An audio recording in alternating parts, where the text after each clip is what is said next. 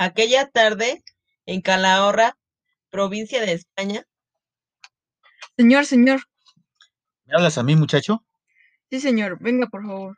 ¿Qué pasa, hijo? Dime. ¿Usted vive aquí? Pues como a 15 minutos. ¿Por qué? ¿Te sucede algo? No, nada. Solo que ando de paseo por este lugar y quiero conocerlo bien. Ah, eres un turista. Exacto. De México. Dime, ¿qué quieres saber? He vivido toda mi vida por esos rumbos y los conozco bien, aparte de lo que me han contado mis padres y mis abuelos. Pues verá, hay algo que me llama mucho la atención. Por ejemplo, esa estatua, ¿quién es? Ah, esa estatua, hijo, tiene mucho significado para este lugar, para Calahorra. Me imagino, en mi país las estatuas representan a personas que fueron importantes para el lugar en el que están colocadas.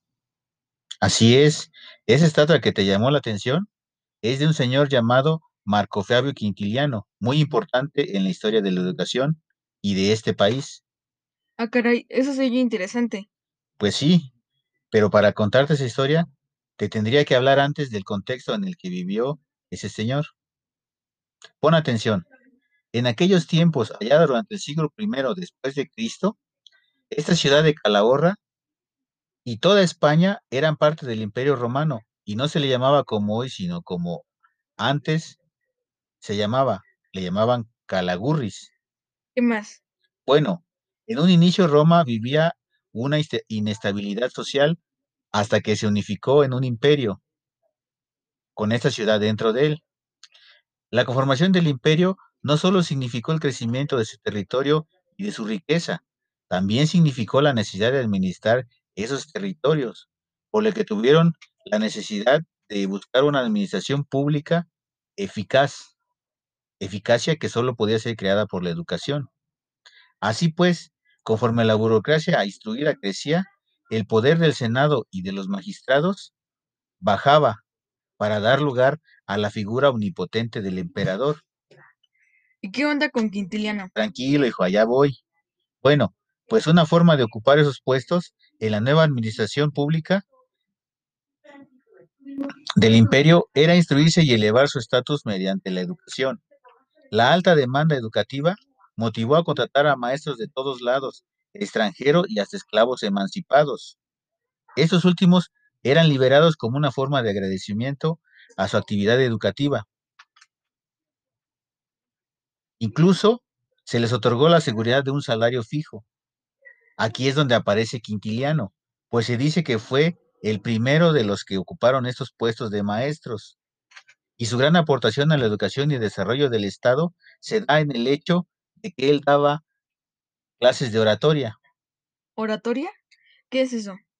Oratoria es el arte de hablar correctamente, muy necesario cuando te quieres dedicar a la, a la vida pública y a la política.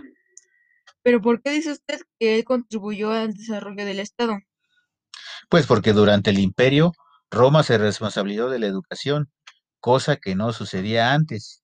Principalmente se, se preocupó de la educación superior y la oratoria que impartía Quintiliano era la última fase de la educación formal, donde el alumno tenía su, su boleto para participar en asuntos del Estado y contribuir con ellos a su desarrollo. Ya entiendo.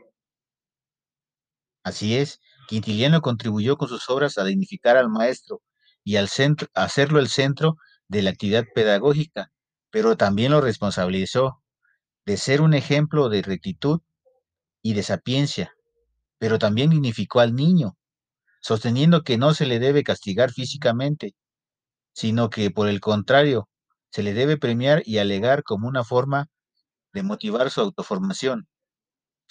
Ese fue Mario Fabio Quintiliano. Qué interesante información.